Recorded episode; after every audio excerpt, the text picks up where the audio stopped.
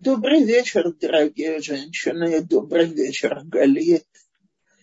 Э, мы на прошлом уроке остановились на том, что у Рахели наконец-то после долгих лет молитвы и страданий рождается сын, и сын получает имя Йосеф, от слова лейгосиф, добавить.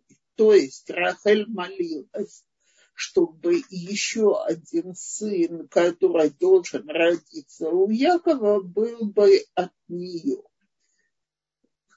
Добавился бы через нее.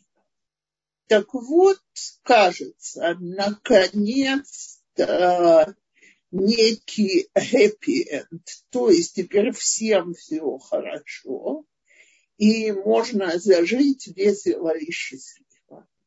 Выясняется, что не только у нас в нашей повседневной жизни, но и в жизни вообще, в этом мире, как пишут многие наши толкователи, нету праведникам спокойствия, они должны работать над собой, они должны работать над своей жизнью и так далее.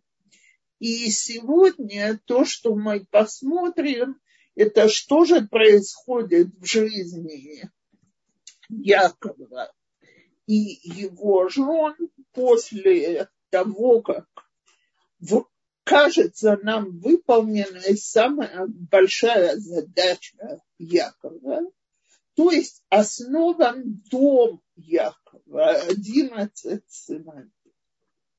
И вот мы читаем.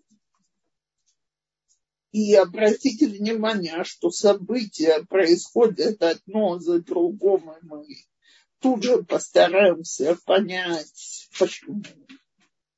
Я в главе 30. И, э, и было после того, как Рахель родила Иосифа, сказал Яков Лавину, отпусти меня, и пойду я в место свое и в страну свою. Отдай жен моих и детей моих, за которых я служил тебе, и я пойду ибо ты знаешь службу мою, какую я служил тебе. Теперь спрашивают толкователя, почему он спохватился теперь. Причем тут совершенно ясно, что события связаны рождение Иосифа с тем, что Яков решает уйти от Лавана. Говорят наши толкователи, что все время был у Якова страх, что так как Рахель была бездетна, если он вернется со своими женами в землю израильскую, и сам может требовать, чтобы он от, развелся с Рахелью и отдал ему его, как по начальному плану, то есть две сестры, два брата, каждому брату по одной сестре. И для Исава доказательство могло бы быть, что вот Бог не благословил брат Исава и Рахели, э, слегка Якова и Рахели, нет вот этого брака детей. И только когда Рахель родила, это, э, так сказать, эта забота Якова ушла, и он решил вернуться. Но теперь начинается история номер два. Его дорогой тесть Лаван совершенно не тот человек, который готов его отпустить. Почему? И сказал ему Лаван, я нашел милость в очах Гадал я, что Господь благословил меня ради тебя и сказал, назначь, мне, назначь себе плату от меня, и я дам. И сказал ему тот, ты знаешь, как я служил тебе, и каков стал скот твой при ибо мало было у тебя до меня, а возросло до множества, и Господь благословил тебя из-за меня. Когда же я сделаю что и для своего дома? То есть 14 лет Яков трудится на Лавана. Обратите внимание, все эти 14 лет обманутый человек – из которого 7, 7 лет работы вытащили силком и обманом, продолжает верно и преданно трудиться на Лавана до такой степени, что Лаван понимает, что благословление ему пришло через Якова, и что он разбогател благодаря ему. И вот отпускать это благословление из своего дома он совершенно не хочет. Поэтому происходит знаменитая история, когда Яков ему предлагает, окей, ты мне э, дашь пятнистый скот – а, значит, для того, чтобы это было, так сказать, только от Бога, можешь весь пятнистый скот забрать далеко, чтобы он не смешивался. Э, Яков применяет некая, некую хитрость, которая должна помочь рождаться полосатому скоту.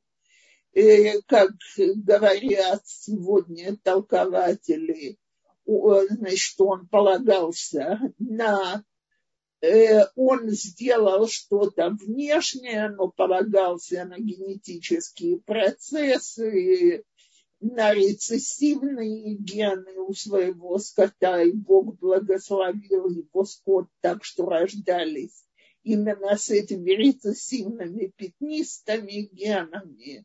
Яков разбогател, и с вашего разрешения опять читаю послуг.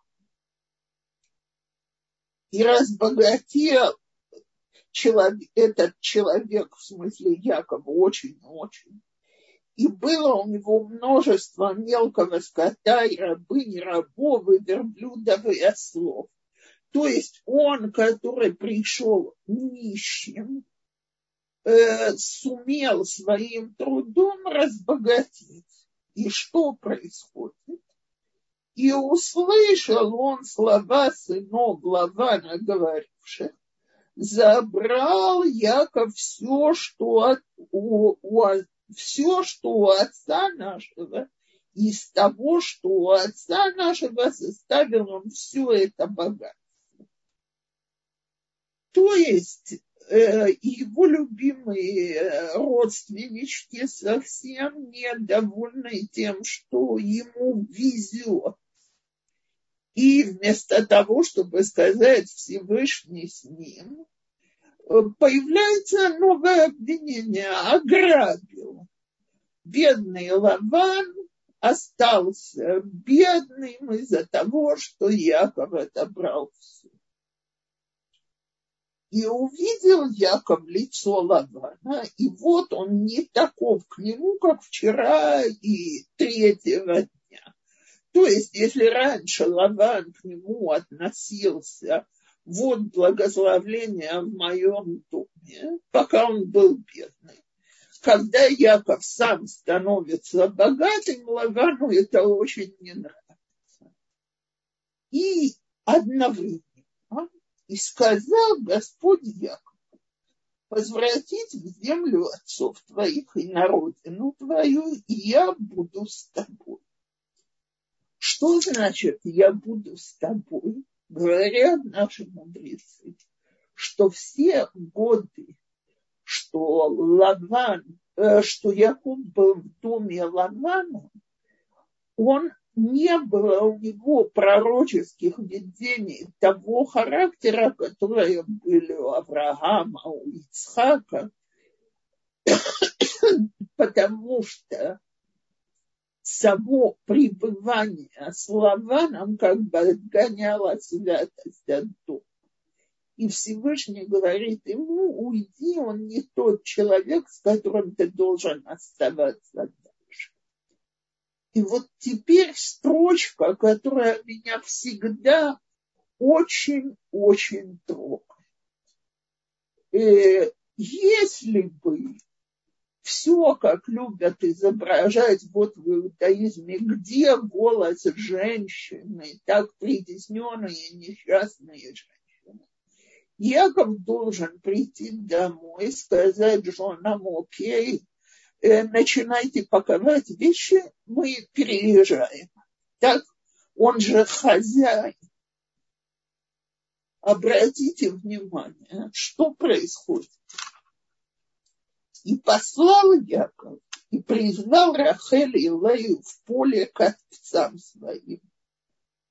И сказал я им, я вижу по лицу отца вашего, что он ко мне не таков, как вчера и третьего дня. Но Бог отца моего был со мной.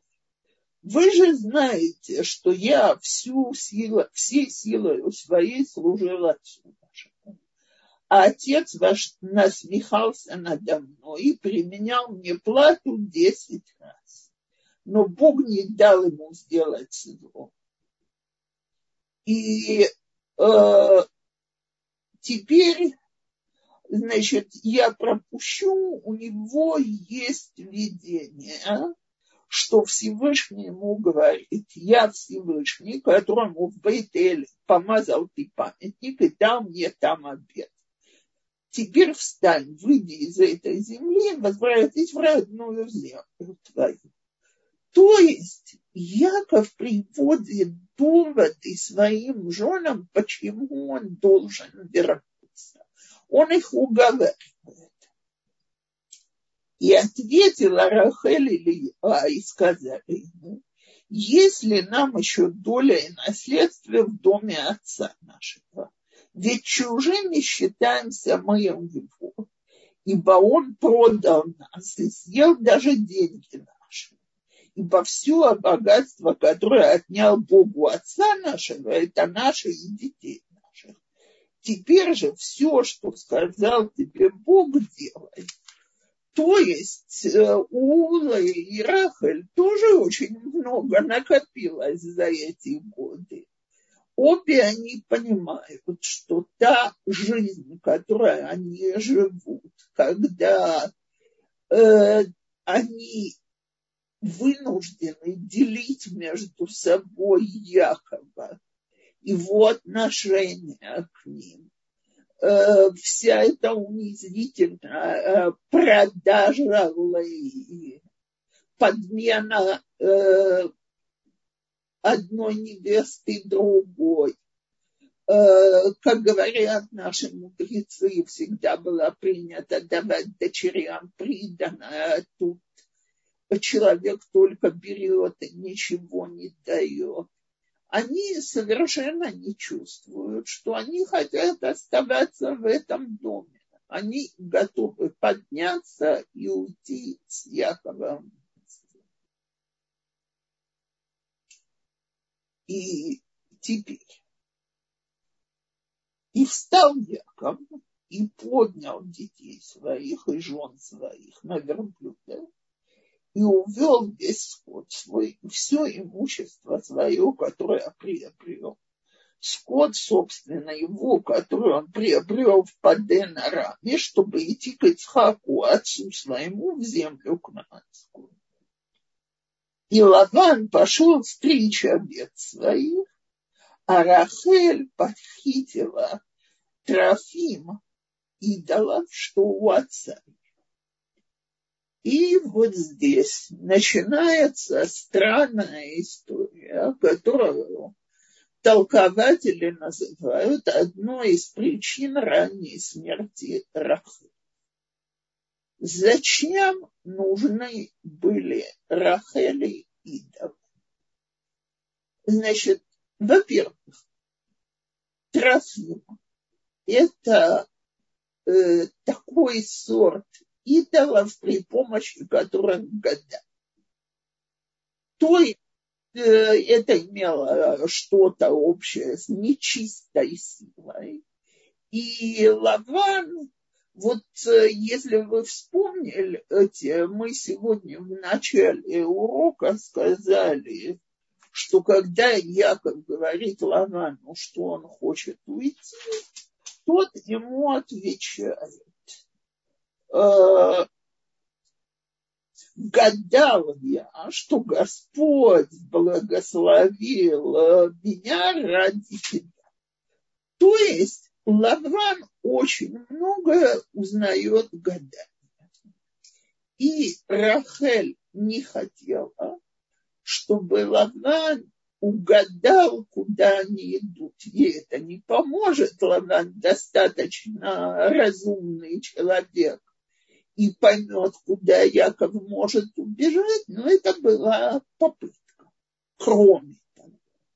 И это толкователи видят как еще более важным. Э, идолы принят, э, значит, должны защищать дом от всяких несчастий.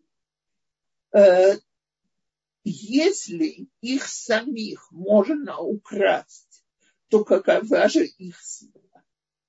То есть Рахель хотела привести Лавана к выводам подобным, которому Авраам хотел привести в свое время по, э, по Мидрашим Тераха.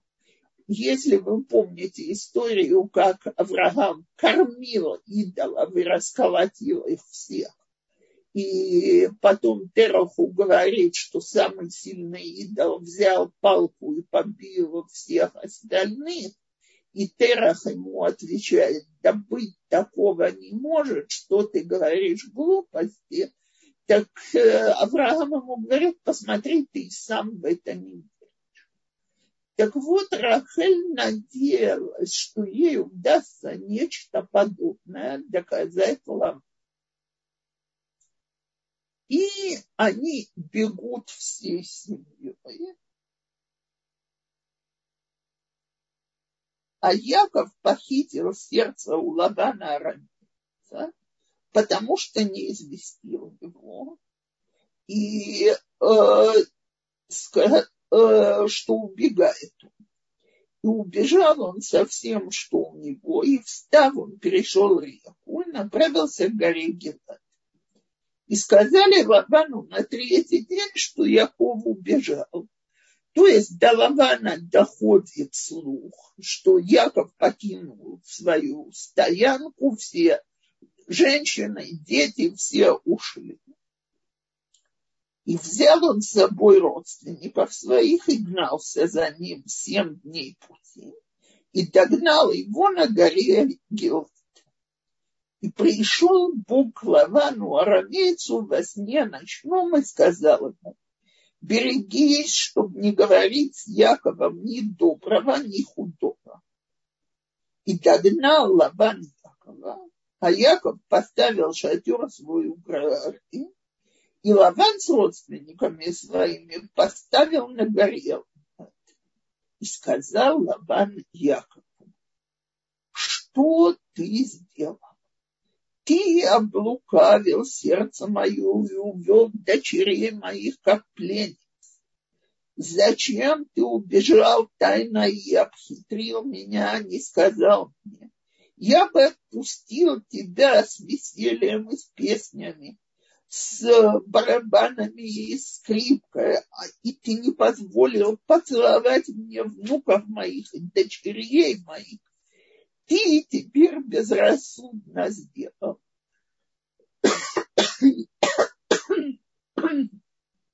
Есть в руках, в руке моей сила сделать вам зло. Но Бог Отца вашего накануне говорил со мной и сказал, берегись, чтобы не говорить с Яковом ни хорошего, ни худого. Теперь же, если ты ушел, потому что ты сильно столковался по дому от отца твоего, зачем ты украл богов моих? Послушайте, потрясающая вещь. Так? Человек работает на тебя 20 лет. Так? С чего начинаем? Ты увел моих дочерей как пленниц, захватил и увел. Это не жены, которых Яков заработал тяжким трудом. Это не его жена и внуки. Прошу напомнить, что Якову как минимум 74 года в этой истории. То есть мальчик уже вроде большой, может решиться уйти с женами и детьми. Так? Нет, это возмутительно. Я же хотел только хорошего, попрощаться красиво своими детьми. А ты такой секой бессовестный. А самое главное, как это ты меня обокрал и унес моих богов. И, кстати, я сегодня видела толкование, которое мне очень понравилось, и хоть оно вроде к женщинам в Танахе отношения не имеет, но это здорово. Лавану было бы выгоднее демонстрировать, какой он, так сказать, угрожать Якову. Зачем он его предупреждает, что он ему не сделает ничего дурного?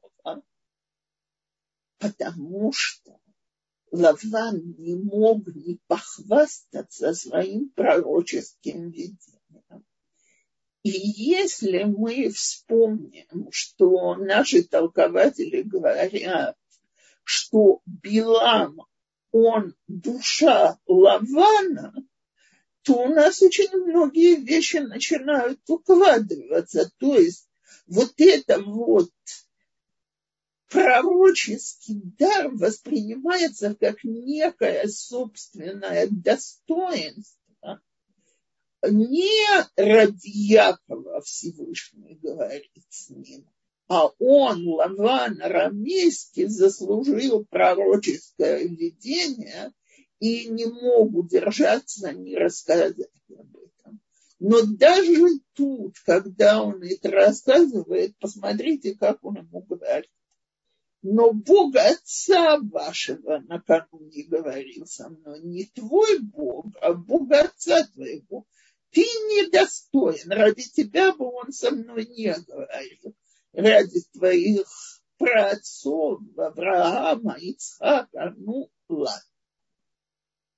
Яков же, то есть наш Лаван, я возвращаюсь к тому, что мудрецы говорят про него, что единственное белое у него было его имя, обманщик и плут.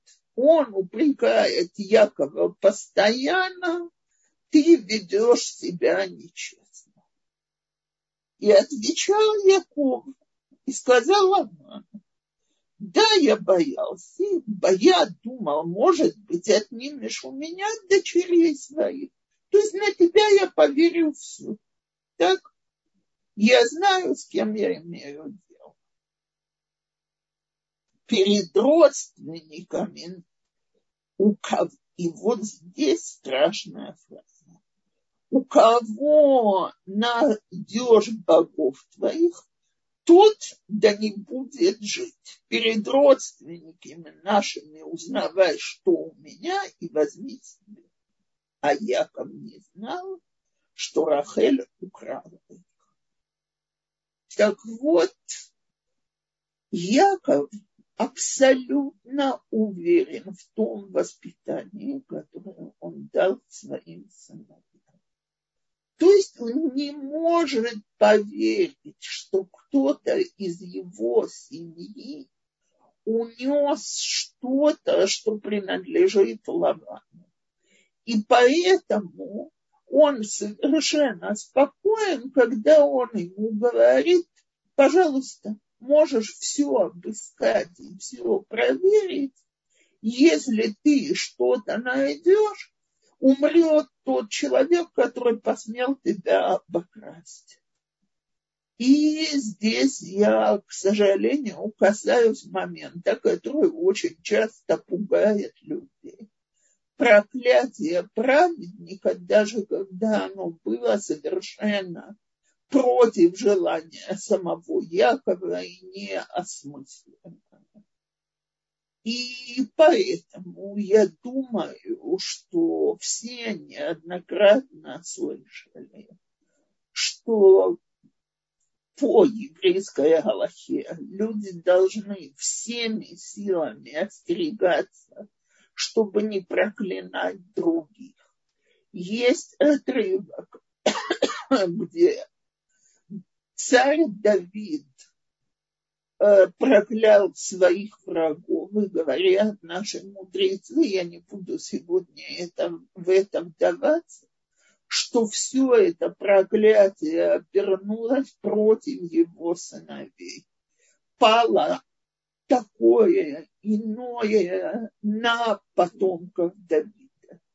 Так вот и здесь, несмотря на то, что Яков не хотел, не дай Бог, нанести вред Рахеле, но эти слова Якова называют как одну из причин того, что Рахель умерла Э, молодой, когда при родах Бениамина, когда они возвращались в землю израильскую. Несмотря на то, что Рахель это делала из совершенно положительных целей, э, но проклятие Якова повредило ей. И а вот я возвращаюсь к обыску. И вошел Лаван в шатер Якова, и в шатер Лаи, и в шатер двух рабынь, но не нашел. И вышел из шатра Лаи, вошел в, шатра, в шатер Рахель.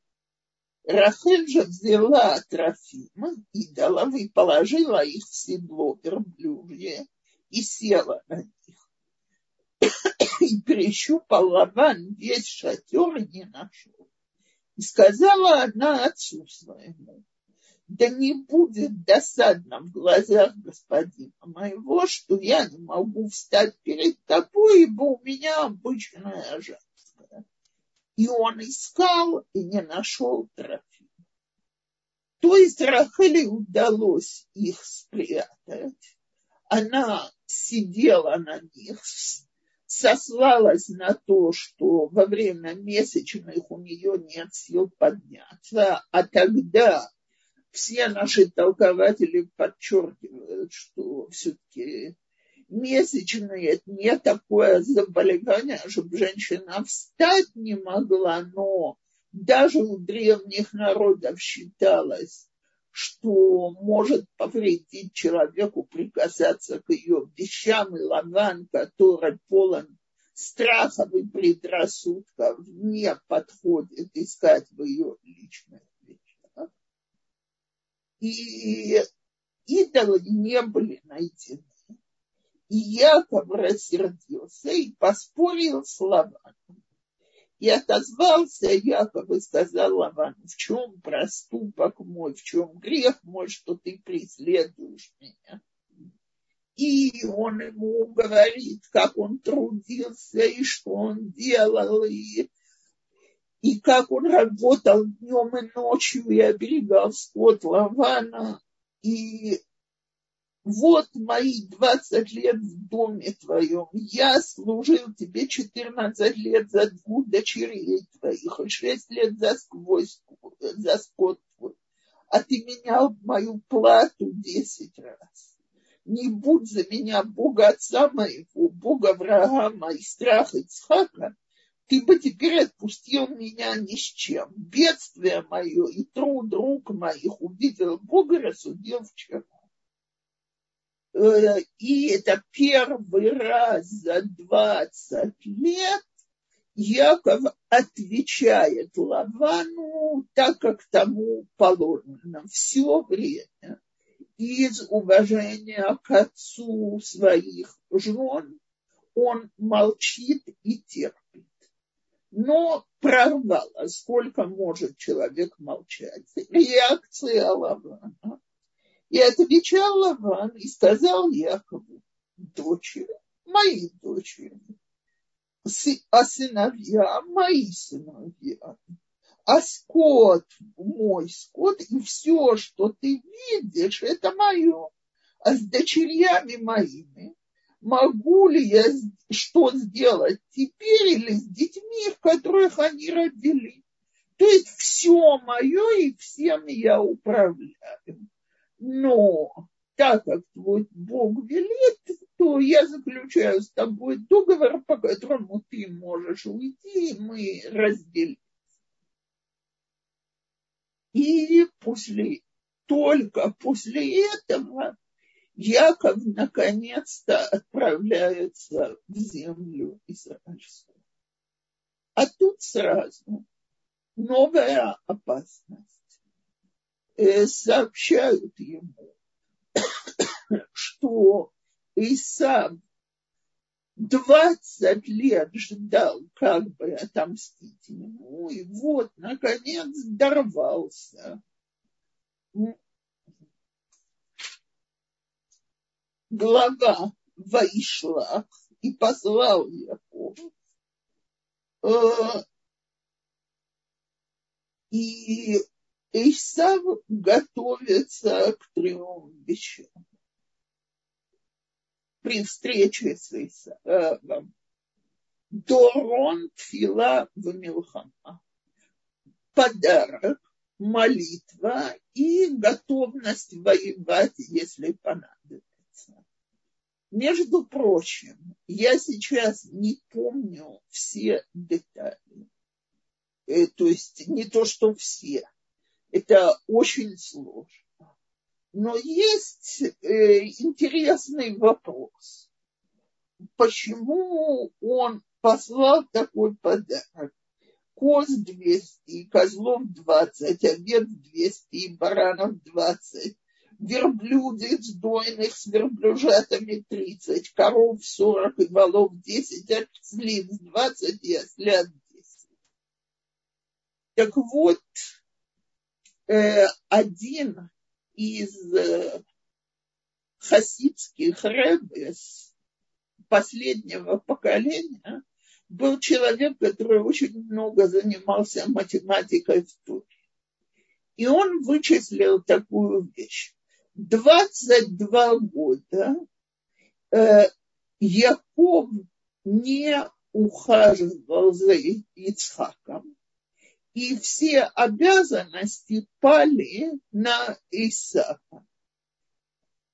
Расчет, значит, сколько стоит труд человека в течение целого рабочего дня на протяжении 11 лет, потому что они же это должны были делать по, э, наполовину, по деньгам получается точно как количество, если мы берем по Талмуду и сравниваем плату, которую платили за рабочий день человека, и берем, умножаем ее на 11 лет, так, и берем ту плату, которую было принято платить за этот скот, получается точно эта кругленькая сумма.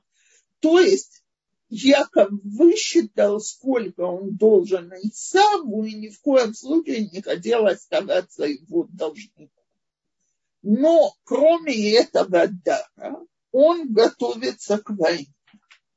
И поэтому он строит, свой, делит э, на две группы. И взял двух жен, и двух рабынь своих, и одиннадцать детей своих, и перешел через реку Ябок. И взял их и перевел через поток. И перевел то, что у него. И взглянул Яков и увидел, вот Исаак приходит, и с ним 400 человек. И расставил детей при Глае, при Рахеле и при двух рабынях. И поставил рабыни детей их впереди, а Лею и детей ее позади, а Рахель и Иосифа последними. То есть, если начнется война, и вот здесь мы уже видим то, что потом повторится э, в истории между Иосифом и его братьями. Яков любит всех своих детей но есть любимчик в семье.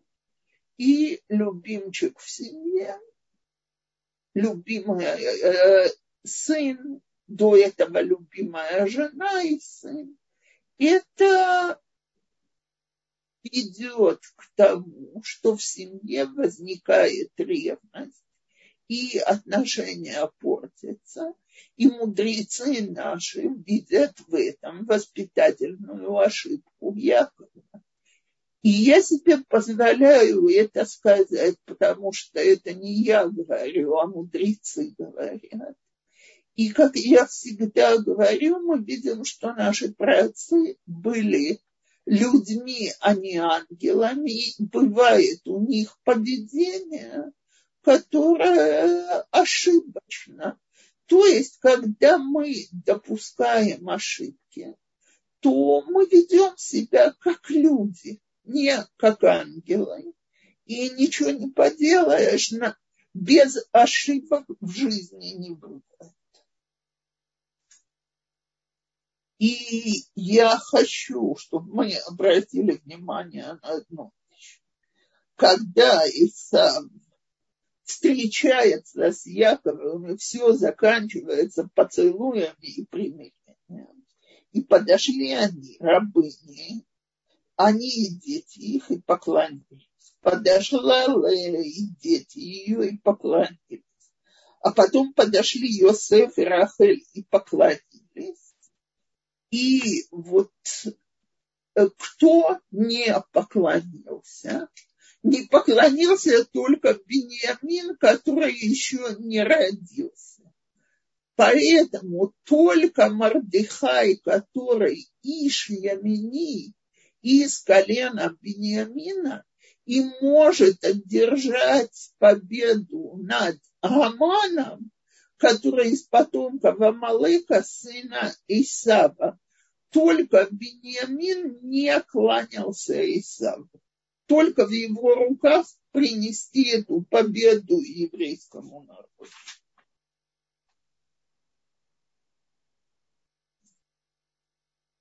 То и Исав предлагает Якову э, все, давай, дорогой, пойдем вместе, вместе вернемся к отцу, а Яков всякими, э, так сказать, поводами объясняет, что ему с женщинами, с маленькими детьми тяжело идти, он пойдет сам. Он только ушел от одного злодея, от Лавана. Он совершенно не хочет идти вместе с другим злодеем, даже если у них какой-то дружественный и приятный период то после этого происходит жуткая история с Диной, которой мы посвятим весь следующий урок, потому что очень важно понять отношение к этой истории, отношение к изнасилованию и так далее. А я хочу выйти на конец жизни Рахель. И было еще некоторое расстояние до Ефраты, как Рахель родила, и роды ее были трудны. И было, когда она напряглась при родах, повитуха сказала ей, не бойся, ибо это тоже тебе сын. И было с выходом души ее, ибо она умерла, умирала, нарекла ему имя Бен Они. Но отец назвал его Беньямином. И умерла Рафель. И погребена на дороге к Вефрату, она же Бейтлехем. И поставил Яков памятник над гробом ее. Это нагробный памятник Рахель до сегодняшнего дня. Так вот, Рахель не успевает понянчить своего самого младшего сына даже один день. Он рождается сиротой. Имя, которое она ему дает, Бен Они. Э, часто люди думают, зная на иврите слово «они», что это сын бедности моей. Я даже видела такой искаженный русский перевод, но это совершенно неверно, потому что она его назвала. Он с, с алфом, а не с айном. Он на иврите это сила. То есть все свои силы я отдала этому сыну. Рожая его, я умерла. А отец говорит, что его сила, она не только от Рахели, а от Якова, как он его называет, Бен Ямин. Ямин правый, так? То есть это сильная рука, сильная часть человека. И этот сын будет обладать особой силой. И мы знаем, что первый еврейский царь абсолютно безгрешный. Э, он от Бениамина, царь Шаул. И мы знаем, что Мордыхай будет спасителем еврейского народа. И мы знаем, что связь между Бениамином и Иудой будет не только во время, э, когда Иосиф захочет наказать своих братьев и проверить их отношения к сыновьям Рахель, а и навсегда э, надел Беньямина примыкает к наделу Иуды, и храм стоял на их общей территории. То есть через Беньямина воссоединяются сыновья Леи и Рахель в А Рахель, как мы знаем, похоронена в дороге, и Яков будет оправдываться перед э, Иосифом, когда будет просить перенести его в Майората Махпила, в пещеру, где похоронены працы, что он не просто так был невнимательным, незаботливым мужем, не перенес Рахель в пещеру, где она могла бы быть похоронена, а по приказу Всевышнего, который хотел, как мы знаем, на будущее, чтобы это было доступное место для молитвы всего еврейского народа. И когда мы читаем эти главы, мы видим, что создание семьи, создание основ будущих еврейского народа, это не какая-то сказочная история с фейерверком. В ней есть очень много боли, очень много страданий, и огромный духовный смысл, когда вера Всевышнего не оставляет наших праотцов даже в момент самых тяжелых испытаний, и они стараются любой ценой исполнять его волю.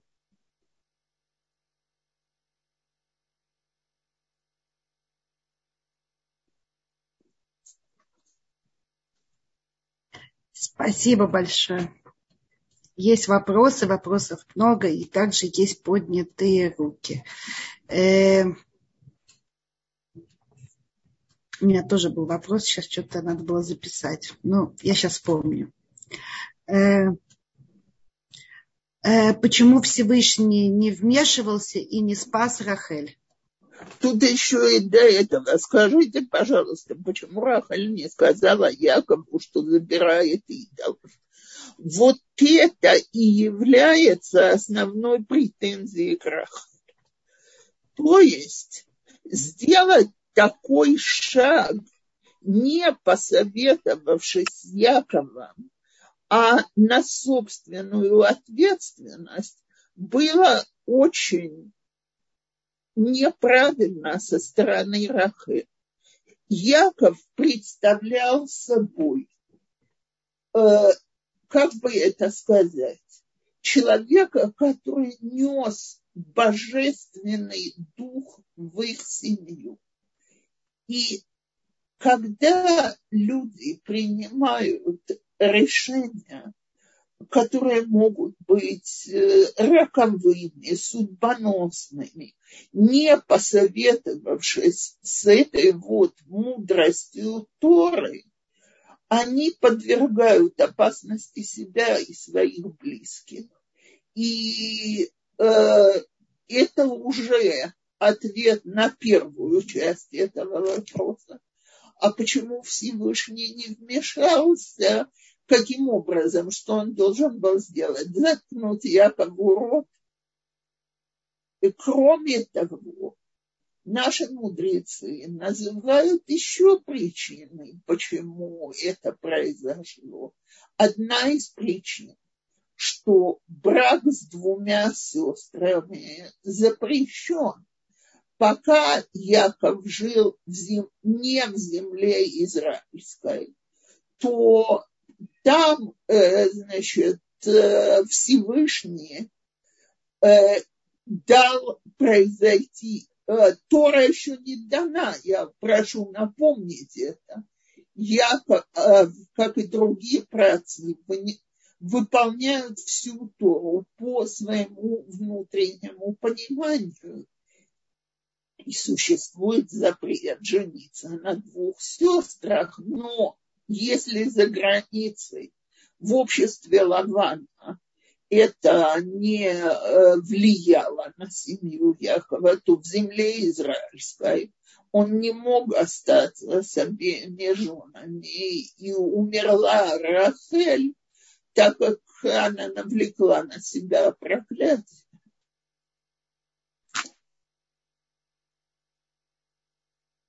То, э, Э, Рабанит Цепора, можно я дам э, возможность задать вопрос? Да, конечно. Э, Таня, пожалуйста.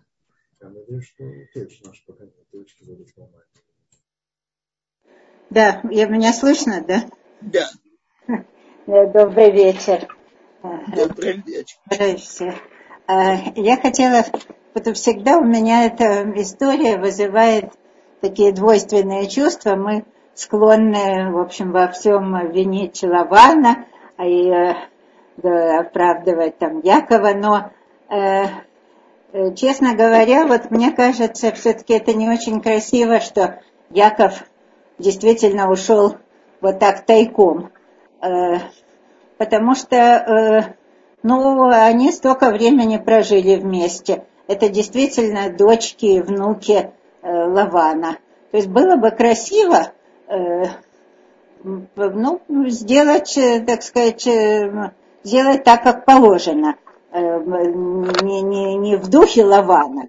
Понимаете, то есть, когда Яков поступает в духе Лавана, так это можно понять, но, но это не выглядит красиво. А, а попрощаться действительно, может быть, и ничего бы плохого не было.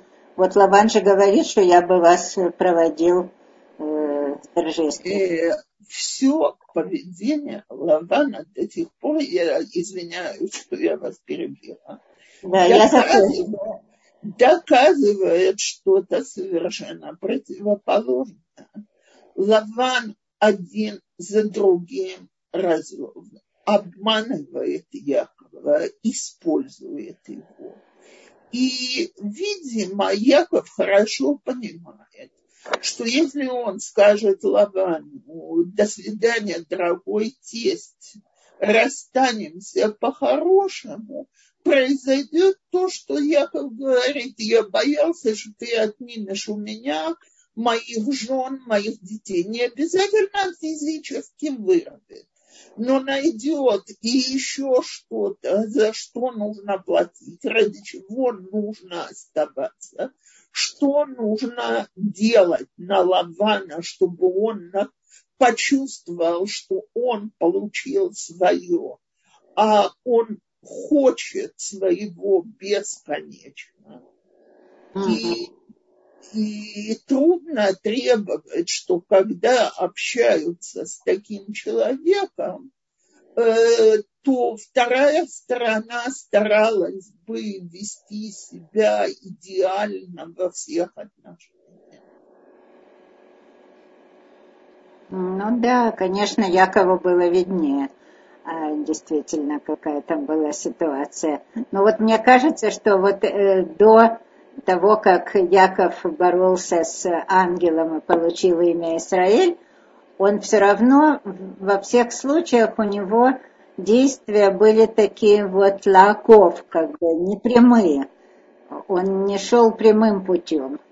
И... Вы знаете, и, во-первых, это совершенно ясно из его имени. И ангел ему говорит, все, теперь ты Израиль. В этом больше не будет нужды, чтобы ты шел окольными путями. Израиль Яшар Эл, будешь теперь идти по прямым путям. Но царь Давид в Тиламе говорит, как мы себя должны вести, когда мы общаемся с злодеями. И он совершенно не предлагает там, вот когда ты с злодеем, ты будь честным, порядочным, добрым и так далее, потому что эти люди этот язык не понимают. Они видят в человеке, который себя так ведет, наивного дурачка, и используют его. То есть эта история, в общем, нас учит, как действительно, ну что не надо стремиться выглядеть хорошо, а со злодеем таки надо умно себя вести. Да? Совершенно верно. Угу, спасибо. Очень, очень интересно, да. Спасибо большое. Окей. То вопрос, который уже многократно э, задавался, и я наконец-то отвечу на него сегодня. Благословили Ревку и сказали ей, сестра наша, достанешь ты тысячами, десятков тысяч, да владеет твое потомство твое вратами врагов своих ее потомство два враждующих брата. Кто и чьими вратами овладеет? Значит, во всех благословлениях, которые получают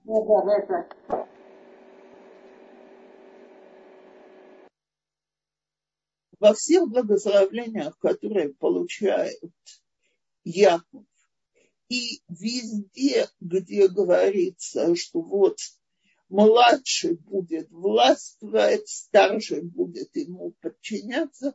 Все это все время на одном условии, на том же, на котором еврейскому народу дана власть.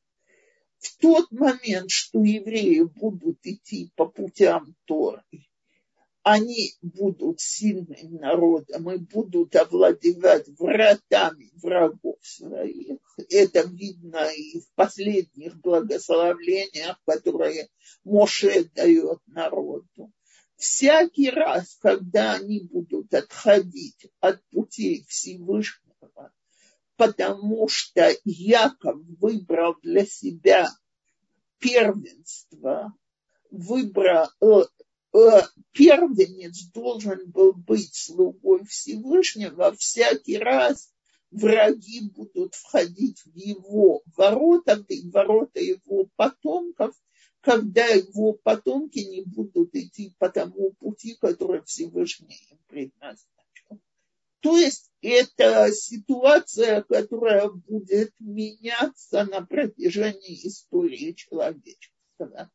Если, скажем, во времена царя Шломо евреи будут сильнейшим народом тогдашнего Ближнего Востока, то позже, когда они погрязнут в грехах, мы э, совсем недавно был Тишабрав, где мы отмечали очень грустное событие, когда вратами еврейского народа овладевают их враги.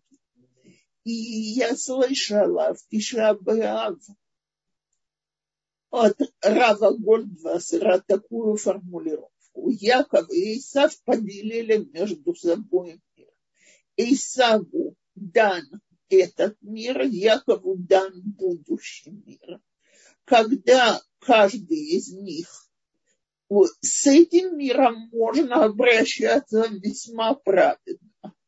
Э, в будущий, будущий мир надо заслужить. Когда они, их потомки, ведут себя правильно, они сильные и побеждают. Когда они ведут себя неправильно, все происходит крайне разрушительно. Что касается вопроса о Дине, то, как я уже сказала, весь следующий урок посвятим Э, посвятим судьбе Дина, и я надеюсь ответить.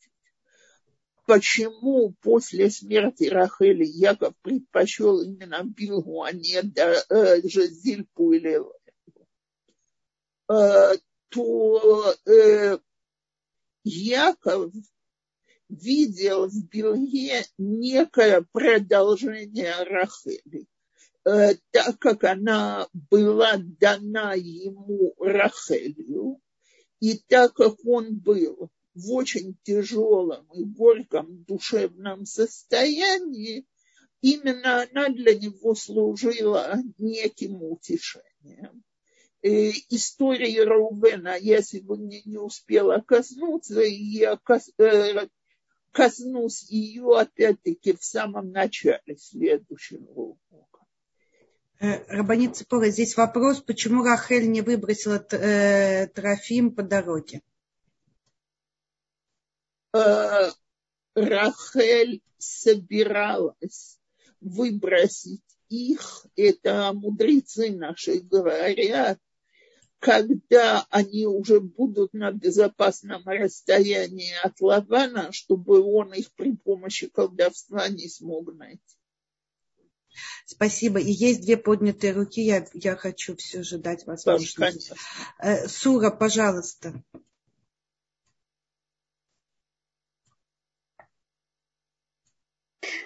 Да, здравствуйте. У меня два вопроса. Во-первых, вот к этому комментарию, что Рахель умерла, потому что э, нельзя было Якову в земле израильской быть э, женатым на двух сестрах. Но ведь фактически было четыре сестры. Э, во-первых, это верно. Во-вторых, э, скажем так, служанки рассматривались как наложницы, а не как жены. Да, но ведь они были сестрами. Я, я повторяю. Да? Э, вы а, то есть жены, в смысле, что на женах, э, ну, они не должны быть женами, но они могут быть наложницами. Э, скажем, для потомков Ноха. Угу. Хорошо. А второй вопрос такой, вот эм, ну вот э, Яков, он невольно как бы проклял Рахиль, да? Ну, вот если бы он узнал, если бы он ну, сразу как-то понял, что он сделал, что он проклял ее, как-то он мог э, предотвратить ее раннюю смерть, там, помолиться, например, или вот. Что-то в этих случаях вообще можно сделать? Я думаю, что давайте ответим так. Что мог сделать Яков, я не знаю.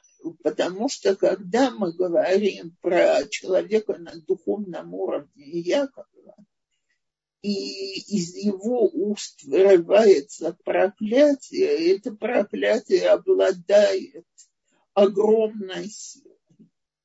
Когда человек попроще, как мы все, говорит какие-то вещи очень неосторожно.